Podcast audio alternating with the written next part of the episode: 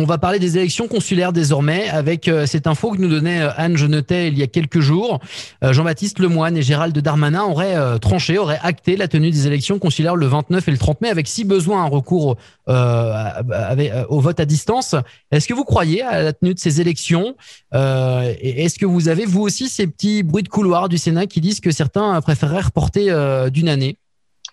Alors écoutez, la décision de, de, de, la décision définitive de tenir ces élections aura lieu le 23 février. C'est la date limite à laquelle ça sera confirmé. Donc pour l'instant, c'est c'est en effet les, dates sont, sont programmées, mais par contre la situation sanitaire euh, peut peut faire que ça change. Euh, c'est sûr qu'il va y avoir des problèmes dans certains pays. Les gens pourront pas aller voter. Euh, donc euh, donc on a nous avons déposé un projet de loi euh, avec euh, avec euh, Christophe Frassa et Jean-Yves Lecomte pour pouvoir organiser ces réunions, ces, ces élections au travers à la fois les urnes, le vote par internet et plus de pouvoir, de possibilités de, de, de, procuration, si vous voulez, trois procurations par personne, ce qui permettrait de tenir les élections tout de même. Euh, nous, on préférerait, enfin bon, moi en tout cas, j'ai regretté déjà que l'année dernière on annule les élections sénatoriales.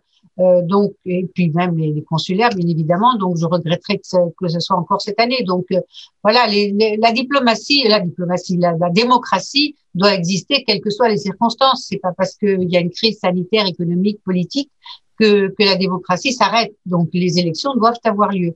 Le moyen de les organiser euh, si les gens peuvent pas aller voter pourquoi on laisse pas en place les, les conseillers consulaires qui, qui, existent actuellement Donc, donc si vous voulez, c'est quelquefois on utilise des choses parce qu'on n'a pas envie ou parce que je ne sais pas ce qui est derrière la tête moi des, des gens. On pourrait, pardon, pardon de vous, vous interrompre, on pourrait euh, déroger et autoriser ces conseillers consulaires à voter une troisième fois pour euh, en tant que grand électeur?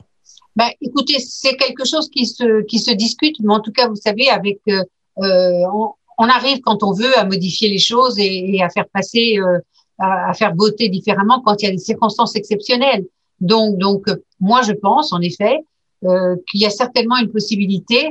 Aujourd'hui, j'entends même que éventuellement ça pourrait être mixte dans les endroits où on pourrait pas aller voter, on conserverait les anciens. Donc, si c'est possible dans certains endroits, c'est possible partout. Donc, pourquoi pas? Pourquoi pas déjà l'année dernière? Pourquoi on n'a pas revoté? Pourquoi on n'a pas voté pour les sénatoriales avec les conseillers consulaires qui étaient élus?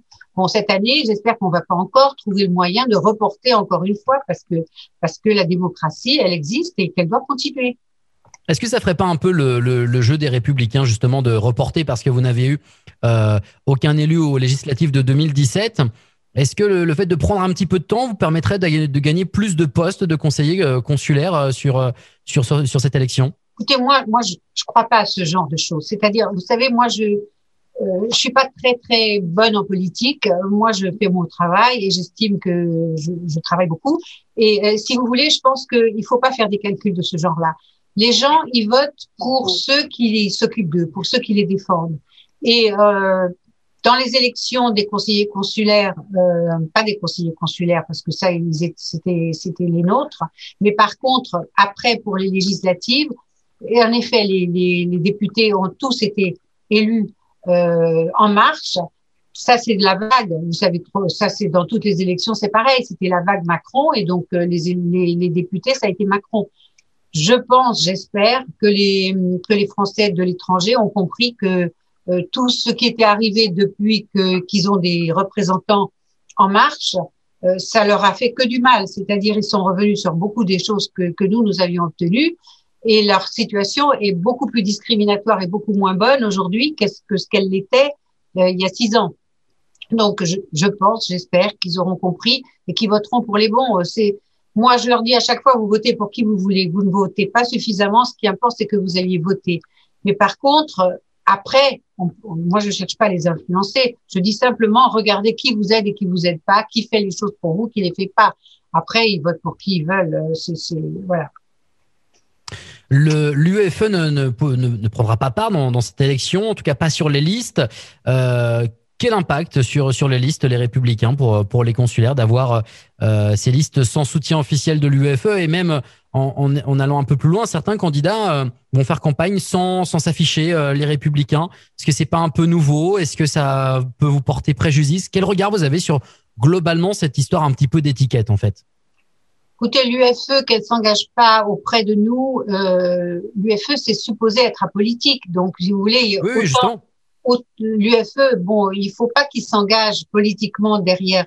Enfin, moi, je trouve qu'il faut pas qu'il s'engage derrière les uns ou derrière les autres parce que ça leur fait une mauvaise image dans la mesure où après on les classe politiquement euh, à droite, euh, soutien des républicains, etc. Donc, je pense que au cas par cas, l'UFE soutient soutient, mais sans, sans afficher son nom. Mais, mais bon, on travaille en, en, étroite collaboration avec l'UFE sur beaucoup de choses, surtout en particulier en ce moment quand il y a des difficultés. Ils sont toujours là pour nous aider chaque fois qu'on demande leur aide. Mais c'est pas, ils nous aident pas à nous spécialement. Si c'est euh, des socialistes qui demandent ou si c'est En Marche qui demande, ils vont aider pareil. Mais donc voilà. Donc moi je pense que l'UFE qui viennent pas derrière, qui soit pas écrit avec nous sur les listes que c'est l'UFE, euh, moi ça me contrarie pas. Par contre après nous sur certaines listes qu'il y ait des gens qui ne qui ne s'affichent pas les républicains, c'est pas parce qu'ils rejettent les républicains, c'est parce qu'en fait, ils de plus en plus, les gens se veulent euh, moins politiques qu'avant. Ça les ça les gêne quand on dit est-ce que vous êtes encartés les républicains, etc. Enfin bon, ils ont ils ont envie de, de se sentir indépendants et pas soumis. Ils ont l'impression de, de s'ils sont encartés, euh, s'ils sont euh, avec une étiquette, ils ont l'impression qu'ils sont dans une euh, dictature de parti, enfin, vous voyez, qu'ils doivent, qu'ils ont plus le, la liberté de, de, de, décider comme ils veulent euh, sans, sans être nécessairement du même avis que le parti.